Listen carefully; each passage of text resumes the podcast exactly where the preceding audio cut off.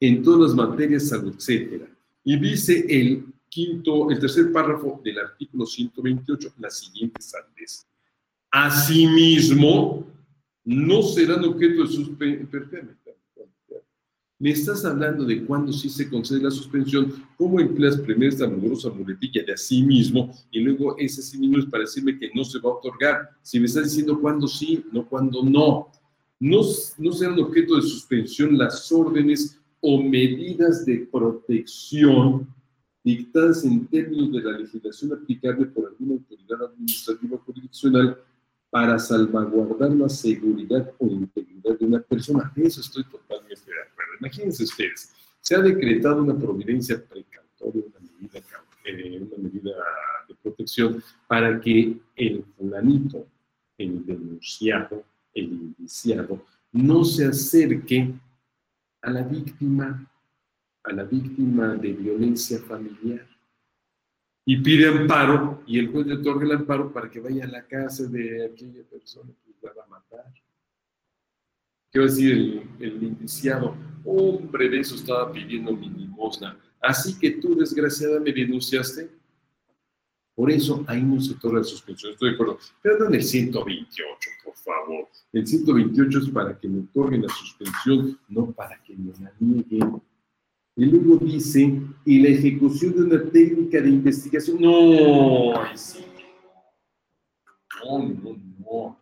Una técnica de investigación, eh, perdón, soy ignorante total del derecho procesal penal en este rubro porque no le entiendo. Una técnica de investigación es el aseguramiento. Se asegura un bien. Sí, pero dice la ley que no se puede asegurar ciertos bienes desgracia, un comercio no se puede asegurar. Ahí está en el artículo 240, algo así por el estilo del Código Nacional. Y no obstante lo que dice el código, el Ministerio Público procede a asegurar un de esta naturaleza. Yo estoy, yo soy pues escrito en este momento, yo estoy convencido que dentro de dos meses o no sé cuánto tiempo dure trámite el amparo, le voy a otorgar el amparo al quejoso, porque el acto va en contra de las disposiciones del Código Nacional de Procedimientos Penales, pero no le puedo otorgar la suspensión. ¿Pero por qué no? Porque lo dice el 128. ¿Y a qué, me, perdón, a qué mente tan salvaje se le ocurrió esta barbaridad? Y lo más delicado. Y esto transgrede el 138, el de la apariencia del buen derecho yo estoy apreciando que tengo que ver el amparo, lo estoy viendo, pero clarísimo. No se pudo llevar adelante ese aseguramiento de bienes, sin embargo se llevó. Bueno, pues voy a otorgarte el amparo. Cinco meses después, todo el tiempo que sea, pues sí, pero ya me transformó, me cerraron mi negociación mercantil. Esto quien lo dijo no supo lo que dijo, y quien lo probó, pues tampoco supo. Y lo que es que son diputados y senadores. Y luego dice, o medida cautelar, ah caray, no serán objeto de suspensión medida cautelar concedida por autoridad judicial. Medida cautelar como cual es, digamos, prisión preventiva. Híjole, no me la suspensión. Artículo 163 de la ley de amparo cuando el amparo se pida contratos que afecten la libertad personal dentro de un procedimiento de orden penal, de conformidad con lo dispuesto en el artículo 166 de esta ley, la suspensión producirá el efecto de que el quejoso quede disposición de la orden jurisdiccional que conoce el amparo, solo en lo que se refiere a dicha libertad, pero en disposición de la autoridad que deba juzgarlo para la continuación del procedimiento. Ah, caray, ¿no que no procede a la suspensión? Veamos qué dice el 166. Cuando se trate de orden de aprehensión o reaprensión, o de medida cautelar que implique privación de la libertad dictadas por la autoridad competente, estará lo siguiente, y dice que sí me van a otorgar la suspensión. Entonces, ¿quiénes entiende? Por fin me otorgan o no me otorgan la suspensión. No hay lógica en la ley de amparo.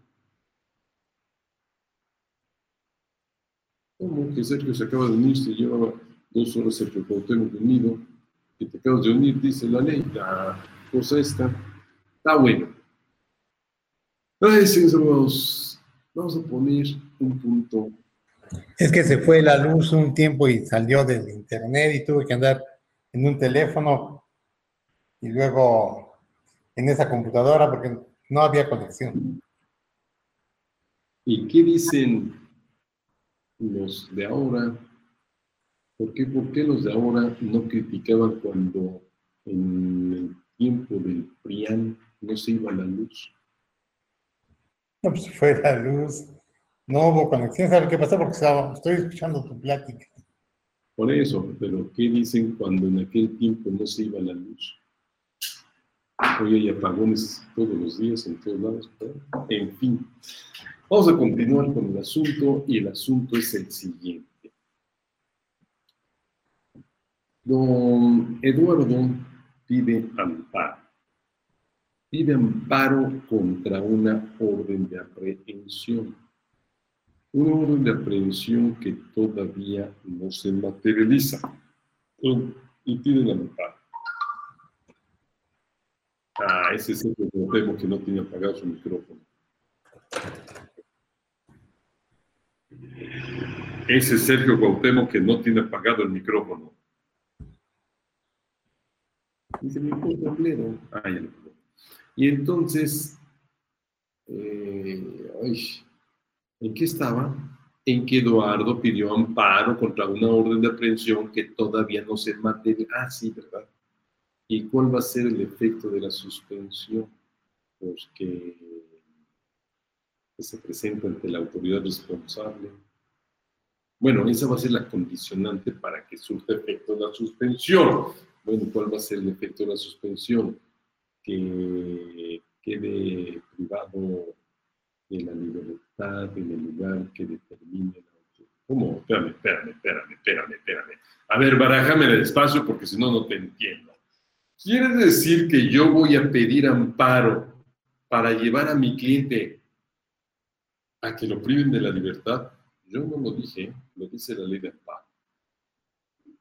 Abogados, hubo un sope enorme si van a pedir amparo contra orden de aprehensión, jamás pidan la suspensión. Jamás. Siempre se las van a conceder, pero no la pidan. Sí, pero me estás diciendo que siempre me la van a conceder. Sí, el problema no es que te la concedan, son los efectos de la suspensión. Y el efecto de la suspensión es que tu cliente pase a formar parte de los que ahora se llaman PPN. PPN, ¿qué es eso? Lo aprendí en un curso de, unos custodios. PPL, persona privada de la libertad. Hombre, qué romántico soy eso. Ya no son reclusos, ya son personas privadas de la libertad. Y hay de ti donde les digas reclusos, porque estarías violando sus derechos humanos. Hombre genial, maravilloso. Bueno, el caso es de que, pongan ustedes todo el catálogo del artículo 19. Decía la prensa, el periódico, quién sabe qué decía, que dice lo que otros callan, no decía su, su versión, decía en su encabezado, secuestróla, violóla y matóla. Los tres delitos son de prisión preventiva oficiosa. Y si yo pido amparo y pido la suspensión, ¿me la van a otorgar? No, espérate. Secuestróla, violóla y matóla. Sí, me van a otorgar la suspensión. ¿En serio? ¿En serio? No, pero son delitos. ¿Sí qué? ¿Ya poco tu cliente va a estar en la calle son delitos muy delicados. Ah, es cierto, el efecto de la suspensión va a ser que mi cliente sea recluido donde determine la autoridad responsable. Eso sí, queda a disposición del juez de distrito por lo que hace su libertad. No, hombre, ya me imagino decirle a uno de esos, esos ¿cómo se dice? esos decentes miembros de la delincuencia organizada. Señor narcotraficante, ya pedían amparo a su favor. ¿En serio? ¿Y qué maravilla trae ese amparo? Otros abogados lo han promovido. Que me otorgaron la suspensión del acto. ¿En serio? Sí. Oh, qué maravilla. Entonces ya puede ir al pueblo. No, no, no. Bueno, sí tiene que ir, pero tiene que ir a ponerse a disposición del juez, del juez que libró la orden de aprehensión en contra de usted. Y luego, y luego, pues el juez va a llamar al Ministerio Público para que en una audiencia inicial se le haga saber qué es lo que le está imputando. Y luego, y luego el juez va a dictar un auto de vinculación al proceso. Me parece interesante. Y luego, y luego pues, los policías que van acompañando a la gente del Ministerio Público van a proceder a llevarlo usted muy delicadamente sin tocarlo, ni golpearlo, ni hacerle alguna barbaridad, lo van a llevar al interior del reclusorio Oiga usted, oigo yo, ¿y a usted a dónde lo van a llevar? Porque en este momento lo voy a matar por estar diciendo esas bromas de mal gusto.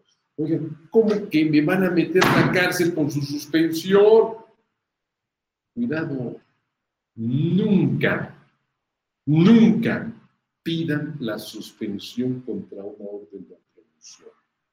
Hoy el código nos habla, el Código Nacional de Procedimientos Penales, de tres formas de conducción del fulanito ante el juez. Orden de aprehensión, orden de comparecencia o citación. Si es orden de aprehensión, es que se va a ir a la cárcel. Y si van a pedir amparo, no piden la suspensión. Por ahí hay una tesis muy interesante, pero difícil de entender y de aplicar, que dice, palabras más, palabras menos, que antes de librar la orden de aprehensión, el juez debe analizar si la medida lo amerita, quién sabe qué tantas otras cosas, muchas varias más. Mientras eso sucede, su cliente ya va a estar en la cárcel. Ya va a estar en la cárcel. No pidan la suspensión. Posiblemente, posiblemente en la demanda de amparo contra la orden de aprehensión, posiblemente sea interesante plantear esta situación. Oye, fíjate que a mi cliente le libraron un orden de aprehensión, pero el juez no sopesó la conveniencia o la inconveniencia de la misma. No, no fue capaz de determinar por qué si era necesaria esa incorporación al centro de reinserción social. Por lo tanto, te pido me torres el amparo porque la orden de aprehensión que va a llevar a mi cliente a la cárcel no está apegada a los lineamientos de la Constitución y que además los marca hoy la jurisprudencia. Ese es un concepto de violación interesante y que en un amparo que estamos ahora patrocinando se me ha olvidado incorporar este concepto de violación, pero lo voy, ahorita me lo voy a elaborar. ¿Cuándo? Hoy en la noche. Una noche, sí, porque si no, se presenta la demanda mañana y me quedo sin concepto de violación. Es muy interesante este argumento con esa tesis. No sé, mi querido Tocayo, si conoce ese criterio jurisprudencial. Más o menos, ¿cuál es el sentido de, la jurisprudencia, maestro? El juez, antes de librar la orden de aprehensión, debe mm, sopesar si existen los elementos para considerar que debe eh, decretarse la prisión. Se la localiza enseguida, doctor. Se la localiza enseguida.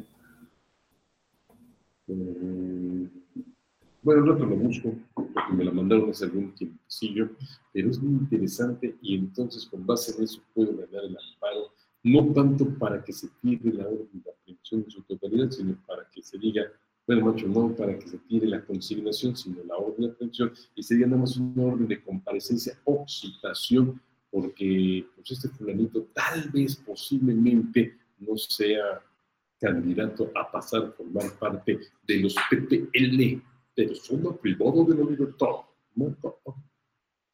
Eso del derecho penitenciario es muy interesante, sumamente interesante. ¿Por qué? Pues porque hay unas reglas de Mandela que son maravillosas.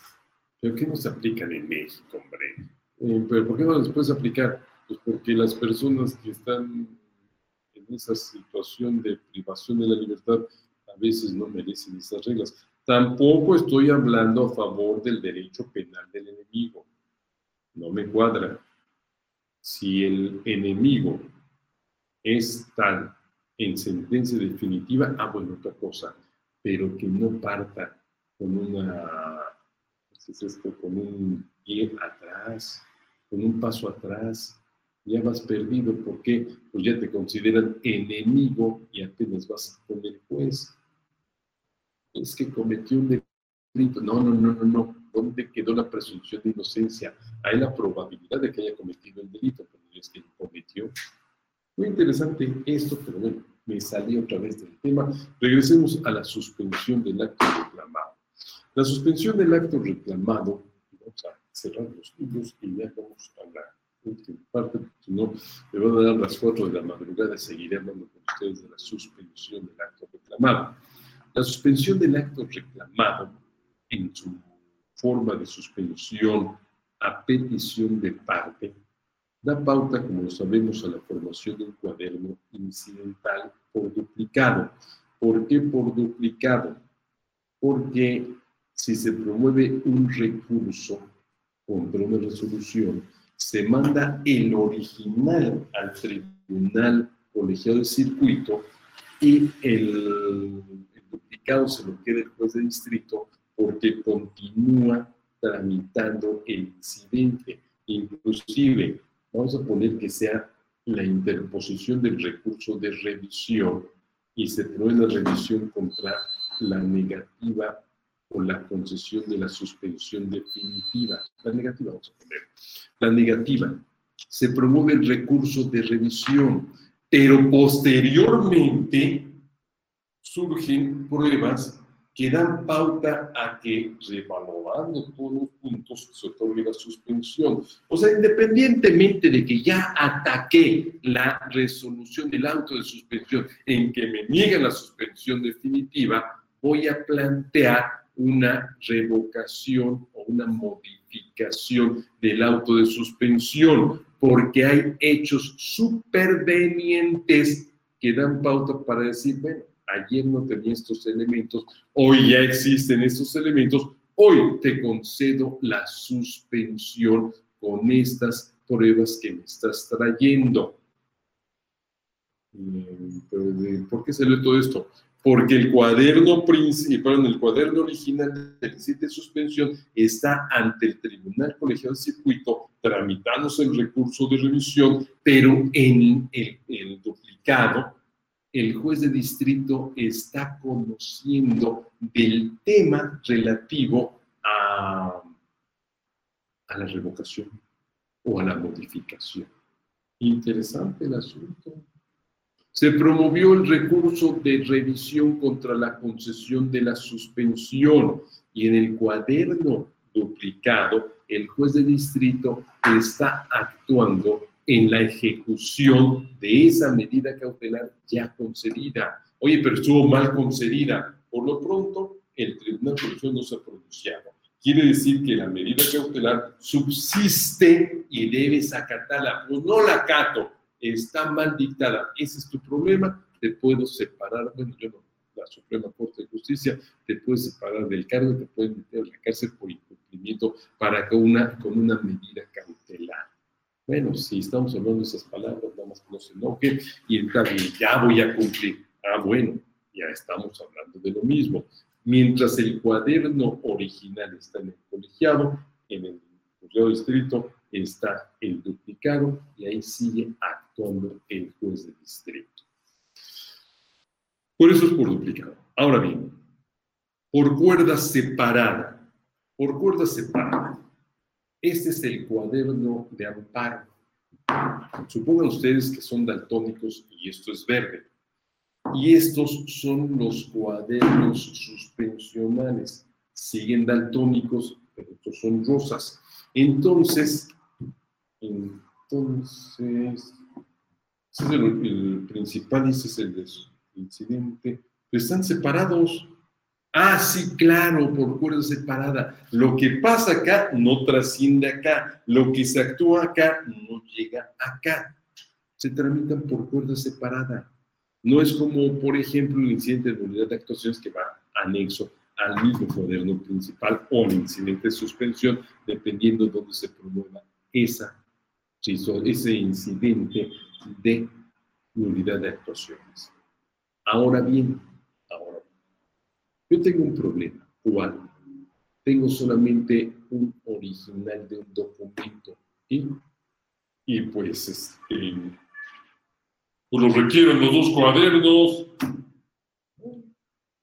Presenta el original, presenta dos copias, pide que las copias se, se, se cotejen y se certifiquen y que el original quede glosado, ahorita me peleo por ese glosado, glosado en el cuaderno principal y las copias en el cuaderno incidental en cada una de sus, de sus formas, perdón, original y duplicado. En realidad tienen que pedir más copias y con fundamento, si no estoy equivocado, es el artículo 64, una cosa por el estilo, del Código Federal de Procedimientos Civiles, lo que van a hacer ustedes es pedirle al juez de amparo que el original se guarde en el seguro del juzgado. Es 64. Que el original se guarde en el seguro del juzgado y que al expediente se glose una copia debidamente cotejada y certificada de ese original. ¿Para qué? Para que no vaya a ser que por no sé qué causas, es que yo no me di cuenta, pero, pero desapareció del expediente y era el documento más importante que tienen ustedes, mejor soliciten la copia y soliciten otra copia más, una copia para ustedes. Oye, como que son muchas copias, ¿verdad? Pues sí, pero también es mucha mi seguridad o mucha mi tranquilidad. Imagínense por un momento que, se pierda ese expediente, ese documento, y en la prueba fundamental de ustedes, bueno, pues pidan copia certificada quédense ustedes con una copia certificada, otra que se cruce el expediente y una más que se guarde en el seguro del juzgado. Hace algún tiempo solicité eso a un tribunal colegial, un juzgado escrito, y no me entendió el secretario, me dijo que yo no sabía ni lo que decía. Yo no lo dije, lo dice el 64 del Código Federal.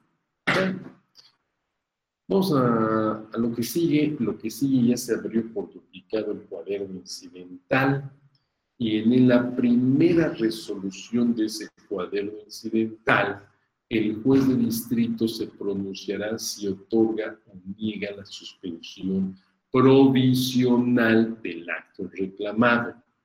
Si la otorga, precisará en relación a qué actos. ¿Qué autoridades, están obligadas a respetar la suspensión? ¿Cuáles son los alcances de la suspensión? y establecerán los requisitos de efectividad de la medida cautelar.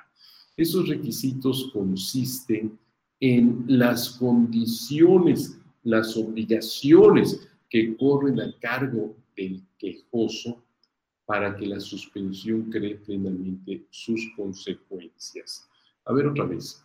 Sí, ya te otorgué la suspensión, ahora garantízame el pago de reparación de los daños y perjuicios que con la medida cautelar se le causa al tercero interesado. Garantízame que no te vas a sustraer al ejercicio de la acción de la justicia.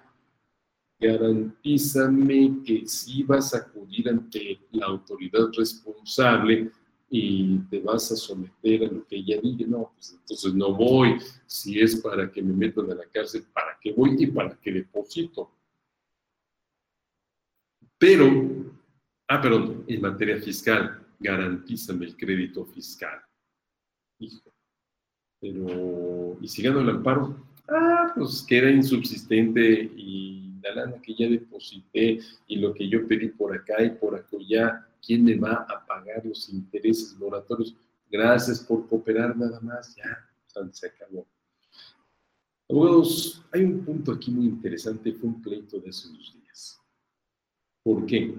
Porque se habló de que si me otorgan la suspensión en contra de una clausura a una negociación mercantil, luego me piden una cantidad exorbitante de pesos para que surta efectos la suspensión. Y dijo su servidor, falso de toda falsedad, falseable. ¿Por qué? Porque si no hay tercero interesado, que era el caso concreto, no hay condicionante para la suspensión. Lo voy a decir en otras palabras. Hemos, en hablar en plural, somos varios abogados, no necesariamente amigos míos, sino varios abogados de este país. Hemos pedido un paro contra clausuras y contra otros actos de autoridad administrativa. Nos han otorgado la suspensión del acto reclamado pero como no hay una persona que haya sido beneficiada con ese acto de autoridad, sino no más un perjudicado, entonces el juez de distrito jamás ha pedido una garantía. No ha pedido una garantía. No lo ha hecho. ¿Por qué? Porque la ley de amparo dice que se pedirá la garantía para, en su caso, tener asegurado el pago de los daños y perjuicios que se, eh, produzcan, se causen al tercero interesado. Pero si no hay tercero interesado, no hay garantía. Ese es un punto muy interesante. Otro es el de la contragarantía. La contragarantía es el derecho que tiene el tercero interesado de depositar una cantidad de pesos para asegurar el pago de los daños y perjuicios que se causen al quejoso si es que se autoriza la ejecución del acto y se le concede el amparo. Esa es la contragarantía. Y tanto la garantía como la contragarantía las fija discrecionalmente el juez de distrito, pero en todo caso, siempre y cuando haya tercero interesado. Si no hay tercero interesado, no hay garantía, pues obviamente tampoco va a haber contragarantía. Está bueno. Ya hablamos del requisito de efectividad y qué más se decreta en esta primera resolución. Ah, pues se pide el informe previo a la autoridad responsable. El informe previo es el documento en que la autoridad responsable hace saber al juez de amparo los pormenores en torno al acto de autoridad y la suspensión del acto reclamado. Cuidado, solamente si el acto existe o no existe y ya. A ver, ¿y por qué causas no opera la suspensión? Pero no hay constitucionalidad. Oye, juez de distrito, mira el acto que yo emití está pegado a la constitución por eso, por otro, por aquello. No, eso no va ahí, eso va en el informe justificado. Aquí precisarán si el acto existe o no existe. Y si existe, ¿por qué no es procedente otorgar la suspensión del acto reclamado?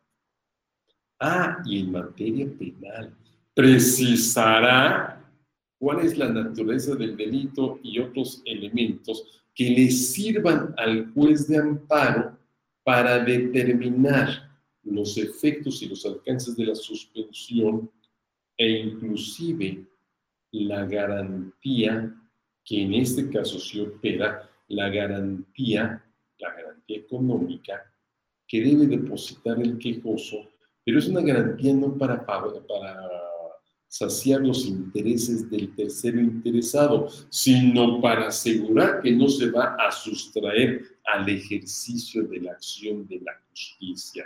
Garantía que también establece discrecionalmente el juez de amparo y que en ocasiones cometieron, no sé si siguen cometiéndolas, muchas fechorías.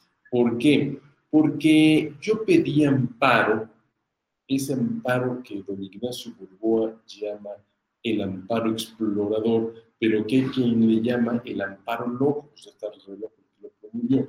Pero en fin, ¿qué es contra todos los jueces? Pedí amparo contra los 66 jueces de la Ciudad de México en aquel tiempo y me otorgaron la suspensión y me pidieron 1.500 pesos por juez. Oye, juez de distrito, no fríes, espérate. No todos los jueces libraron la orden de aprehensión nada más fue uno. ¿Cuál? No lo sé. Pues no me pongas esos 1.500 pesos por autoridad responsable. Después viene la autoridad ejecutora, la policía, la otra policía, la otra. ya está medio sueño de tantas policías, 2.500 pesos por cada una, me haces inasequible este beneficio de la suspensión del acto reclamado.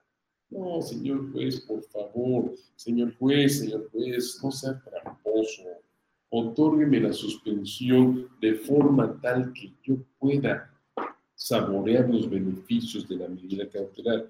Es muy interesante porque en aquel tiempo lo decía la ley de amparo, pero sobre todo era una interpretación para con la Constitución. El artículo 20 establecía en el artículo 20, apartado fracción 1, se establecía que yo tenía derecho a la libertad provisional bajo caución y que el monto de la caución sería asequible a las posibilidades del quejoso. Pues ahora resulta que la autoridad judicial me pone todas las trabas para otorgarme la suspensión. Lo que la autoridad responsable, bueno, lo que el juez de distrito no está entendiendo es de que está cayendo en un delito. Artículo 265.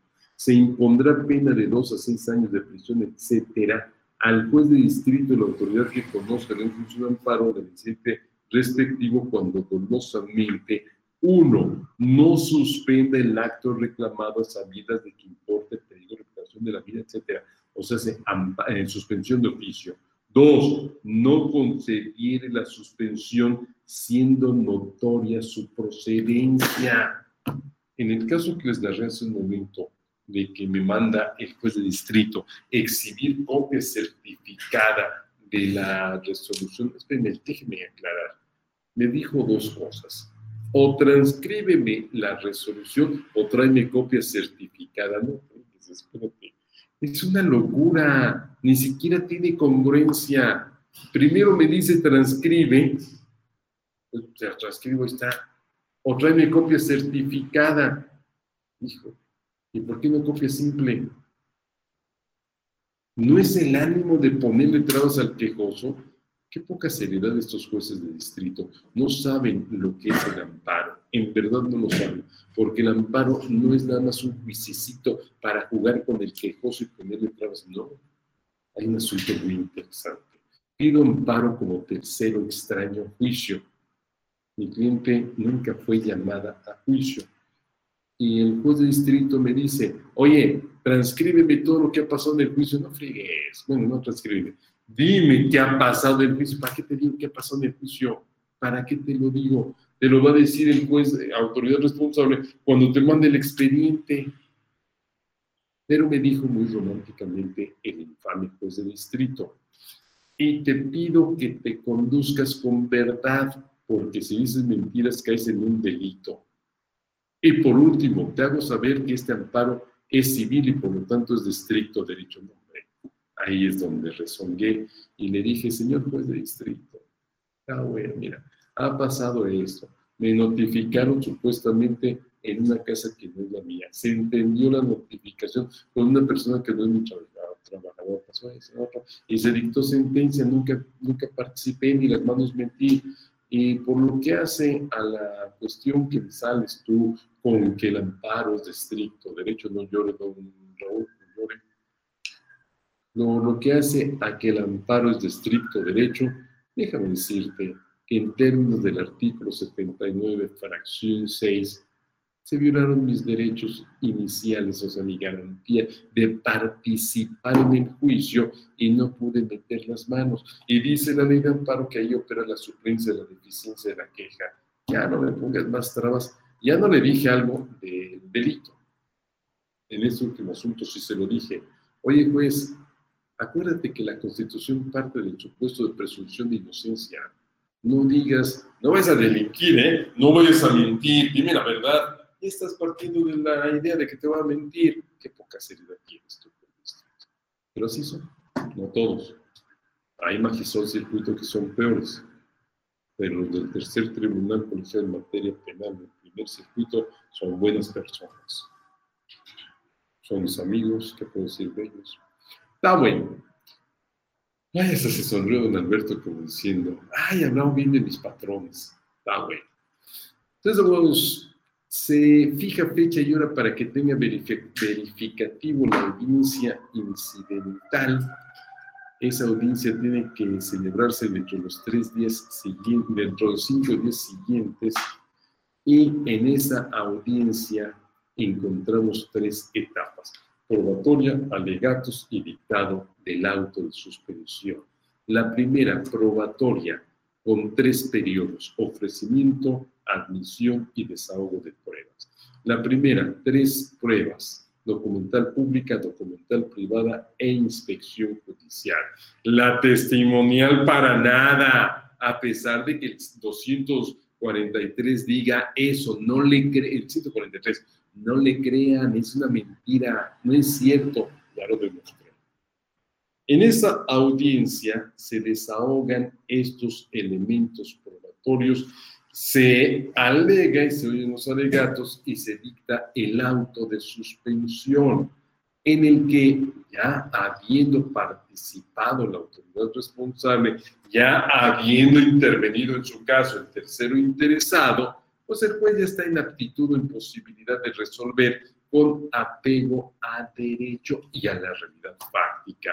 Y ya no es como en el caso de la suspensión provisional que pues, dictó la resolución pero sin haber oído ni el autor responsable ni el tercero interesado, ni haber tenido más elementos a su alcance. Pero ahora ya tiene esos elementos y ya va a dictar una resolución apegada a esa realidad. Déjenme, déjenme ponerle un poco de sabor al asunto por lo siguiente. ¿Por qué me estás diciendo eso para efecto de que me nieguen la suspensión? Mm, cámbiese de camiseta y póngase de terceros interesados.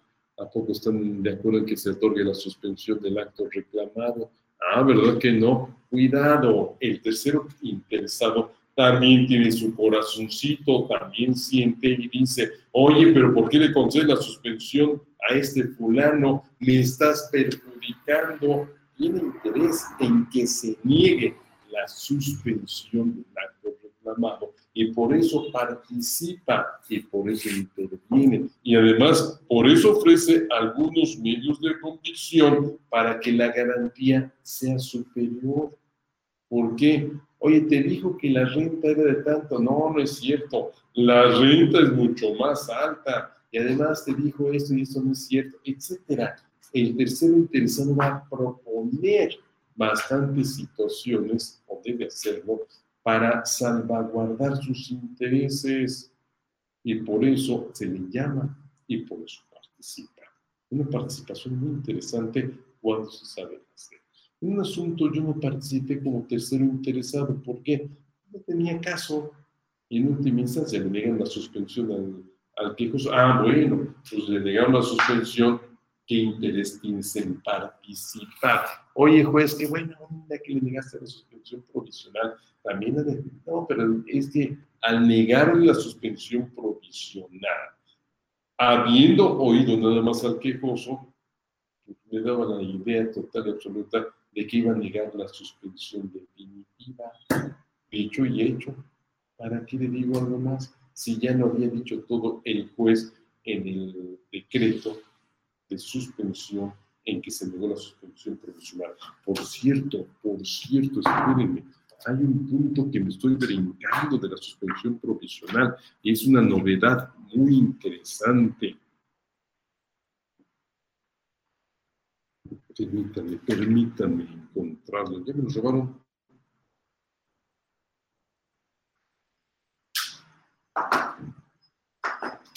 Hay una disposición en la ley de amparo, que ahorita ya la perdí, que establece que cuando que cuando aquí está, no es cierto. Ah, es el 139, es el 139. No doy más. Aquí está, 139, segundo párrafo. Cuando en auto surjan elementos que modifiquen la valoración que se realizó respecto de la afectación de la medida cautelar, pueda provocar interés social y el orden público, oído porque es lo nuevo. El juzgador, con vista al quejoso por 24 horas, podrá modificar o revocar la suspensión provisional. Ándale, ándale, esto es algo interesante. Fíjese que le concedí una suspensión provisional al quejoso. Me notifican, yo tercero interesado, le notifican al autoridad responsable y ya uno, ya otro, participe y dice, espérate, ¿cómo le concediste la suspensión provisional? Hay esos elementos por los cuales debiste haber denegado. Ah, yo no lo sabía, dice el juez de distrito, porque lo único que tuve a mi alcance es lo que dijo el quejoso. Ah, sí, claro. No te estoy echando cacayaca, nada más estoy diciendo ira del verbo irar. Ira lo que hay aquí. Analiza estos medios de convicción, si es cierto. Y entonces el juez de distrito puede revocar o modificar la resolución en que se concedió negó la suspensión provisional. Cuidado, es más o menos, no es exacto, es más o menos lo que pasa también con relación a la suspensión definitiva. Ya se otorgó la suspensión definitiva, sí, pero surgen nuevos elementos, hay nuevas pruebas y esto da pauta para que entonces haya una revocación o modificación. Artículo 154. La resolución que conceda o niegue la suspensión definitiva podrá modificarse o revocarse de oficio, dice la ley, se muy difícil, pero bueno, o a petición de parte cuando ocurra un hecho superveniente que lo motive, mientras no se pronuncie sentencia ejecutoria del juicio de amparo, debiendo tramitarse en la misma forma que el incidente de suspensión. Y si es en la misma forma, pues es una solicitud de suspensión y tiene que ser a petición de parte y van a aportar los mismos medios de convicción, o sea, prueba documental pública, prueba documental privada o prueba de inspección judicial y paren de contar. Y en una audiencia incidental se van a desahogar otros medios de convicción, se alega y se dicta el auto de este incidente de revocación o modificación del auto de suspensión. Vean lo interesante que hay en estos dos preceptos 139 y 154. La posibilidad de cambiar la resolución en que se concedió o negó la suspensión del acto reclamado. Ya nada más para concluir, estamos con la audiencia incidental. En la audiencia incidental hay un capítulo de pruebas, documental público, documental privado inspección judicial, hay un capítulo de alegatos y un dictado del auto de suspensión. En este auto de suspensión se dice por, qué actos en relación a qué autoridades y para qué efectos y con qué alcances se otorga la suspensión o de plano si se niega la suspensión definitiva. Esta suspensión tiene vigencia de aquí hasta que haya sentencia que ha causado estado, o sea, cosa juzgada. Cuidado, pero puede ser revocada con motivo del recurso de revisión. Puede revocarse o modificarse esta resolución si surgen hechos supervenientes. Y ya nada más un último punto, porque este también, todos son importantes, pero... Este, permítame tantito, permítame tantito, un momento. Dejen ver dónde está. Artículo 153. La resolución en que se niegue la suspensión definitiva deja expedita la facultad de la autoridad responsable para la ejecución del acto reclamado, aunque se interponga el recurso de revisión. Pero si con motivo del recurso se concede, sus efectos se retrotraerán a la fecha del auto o interlocutorio correspondiente, siempre que la naturaleza del acto lo permita. Ah, aquí hay otra restitución. Sí, una restitución lógica, porque cuando yo pedí la suspensión me la debieron haber otorgado, pero me la negaron. Y ya el colegio dijo, tienes razón, te la debieron haber otorgado. Regresa las cosas al estado que tenían antes de que te negaran la suspensión provisional o definitiva. Mándeme, alguien dijo, maestro, perdón, ¿quién fue? Oí una voz de sexo masculino. Sí, maestro, soy Gabriel. Gabriel Galvez, ¿cómo está? Sí, gracias, maestro. Eh, ¿Cuánto, eh, eh, bueno, como tercer interesado, cuánto tiempo tengo para ofertar los, ofrecer este, alegatos? Todo el tiempo que quiera, hasta la audiencia incidental. y ya cuando se señaló la constitucional. El tiempo que quiera, hasta la audiencia constitucional, hasta la etapa de alegatos en cualquiera de estas dos audiencias. Y si voy a ofrecer pruebas, ¿no lo tengo que hacer antes? O sea, los Si cinco días si es el incidente de suspensión, no. Si es la audiencia constitucional, si es la prueba, la testimonial, la pericial o inspección ocular, al menos cinco días hábiles antes del día de la audiencia, sin contar el día del ofrecimiento ni el día en que debe tener verificativo la audiencia. Ok, gracias, maestro. Esa era mi pregunta. Nada, don Gabriel. ¿Alguna otra pregunta, duda, comentario, observación, objeción o cosa que se le parezca? Sí, maestro, buenas noches. Don Jesús, mándeme. Maestro, tengo una duda en relación a la queja, eh, precisamente para eh, la que modifica eh, el exceso o este defecto en el en la medida provisional. Este, yo, yo entiendo así como veo el artículo redactado que primero tendríamos que meter un incidente, ya sea innominado, supongo, No, nominado. nominado. Es que los incidentes, bueno, Ajá, lo oigo, lo oigo, lo oigo.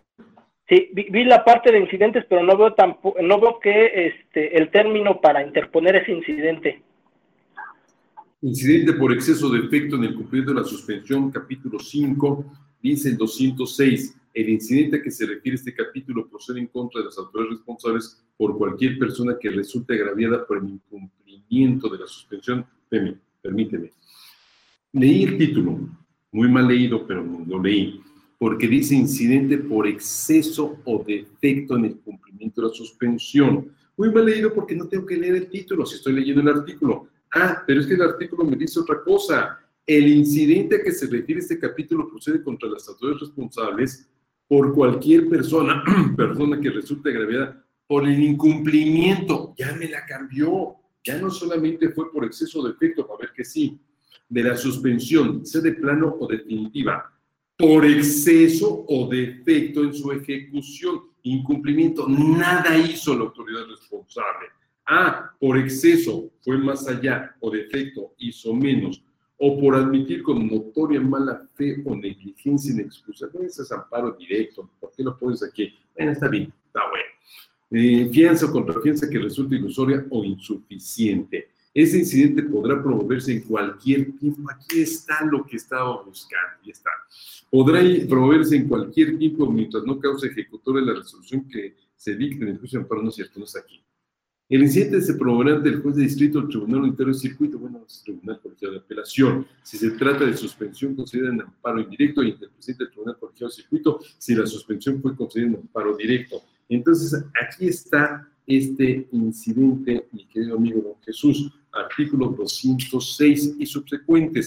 Ahora, la resolución que dicte el juez de distrito será la que usted ataque entonces a través del recurso de queja del 97, fracción 1, inciso H, si no estoy equivocado. Es correcto, maestro. Muchas gracias. Por nada. ¿Alguna otra pregunta, duda, comentario, observación, objeción o cosa que se le parezca? Eh, profesor, yo sí eh, tengo una duda. En la parte de... Ah, yo, profe, sí, no sé si me escuchan. Carlos Mauricio. Sí, sí, soy yo. Este, buenas noches, profe. En la parte de la orden de aprehensión, ahí me perdí de que si se pide el amparo, bueno, ya eh, explicó cómo era el procedimiento, pero me perdí en el por qué no debemos pedir la suspensión de la orden de aprehensión. Porque se la van a otorgar, la suspensión, se la van a otorgar, de eso no tengo duda, pero se la van a otorgar para el efecto de que su cliente se apersone ante el juez de, el juez de control y en esa comparecencia, gracias, en esa comparecencia, pues van a detener a su cliente. Ok, pero entonces no tendría básicamente ningún sentido el pedir suspensión. Exacto. ¿Por qué? Porque usted lo va a entregar, en lugar de protegerlo, lo va a perjudicar. Oh, perfecto, profesor. Muchas gracias. Por nada, don Carlos Mauricio. ¿Alguien más?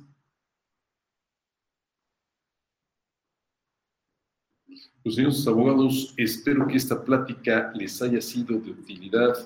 Mis queridos amigos, mm, Said. Muchas gracias, doctor.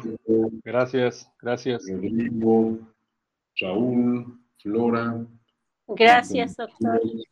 Con esto he pagado la deuda que tenía con ustedes y qué bueno que me permitieron invitar a otros amigos como Eduardo Franco, como obviamente Sergio Cuauhtémoc Lima. Gracias, doctor. Que me ha prodigado su amistad desde hace más de 30 años, no, casi 30 años, casi 30 años. ah, también está Rafael aquí, gracias, don Rafael.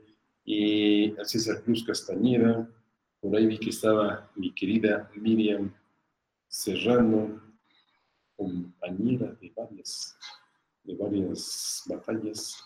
Y entonces, ah, perdón, mis alumnos de la Facultad de Estudios Superiores Aragón de la Universidad Nacional Autónoma de México, que hoy tenía clase con ellos, pero en virtud de una cosa horrenda que está pasando, que es esa barbaridad del llamado paro, no están en clase, aproveché estas horas para pagar con ustedes la propuesta que les hice algún tiempo.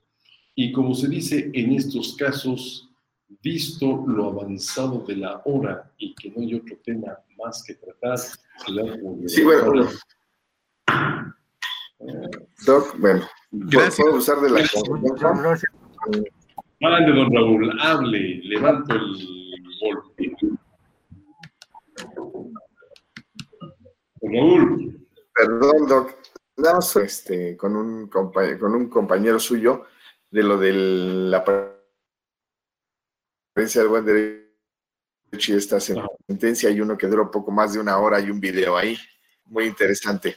Este, pero ahorita con lo de la reforma al Poder Judicial, ¿qué impacto, dos, tres impactos que puede usted identificar sobre la ley de amparo acerca de esta reforma? Ya sea con los precedentes, ya sea cómo queda el, el tema de tramitar los juicios de amparo, ante qué autoridad, ante estos nuevos, ante este nuevo modelo o reestructura, que podríamos ver, algunos tres que pueda identificar que pueda compartirnos de rápido. Bueno, de rápido nada más porque estoy de buen humor, porque si no, ya me voy.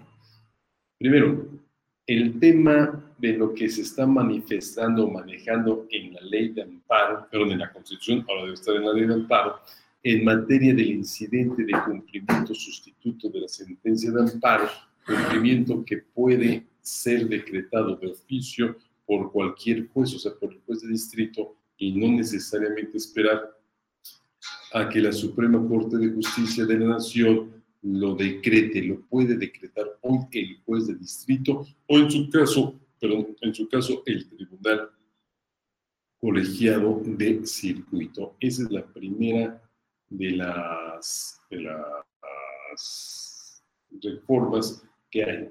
Segunda, una barbaridad, pero plena y absoluta. ¿Cuál?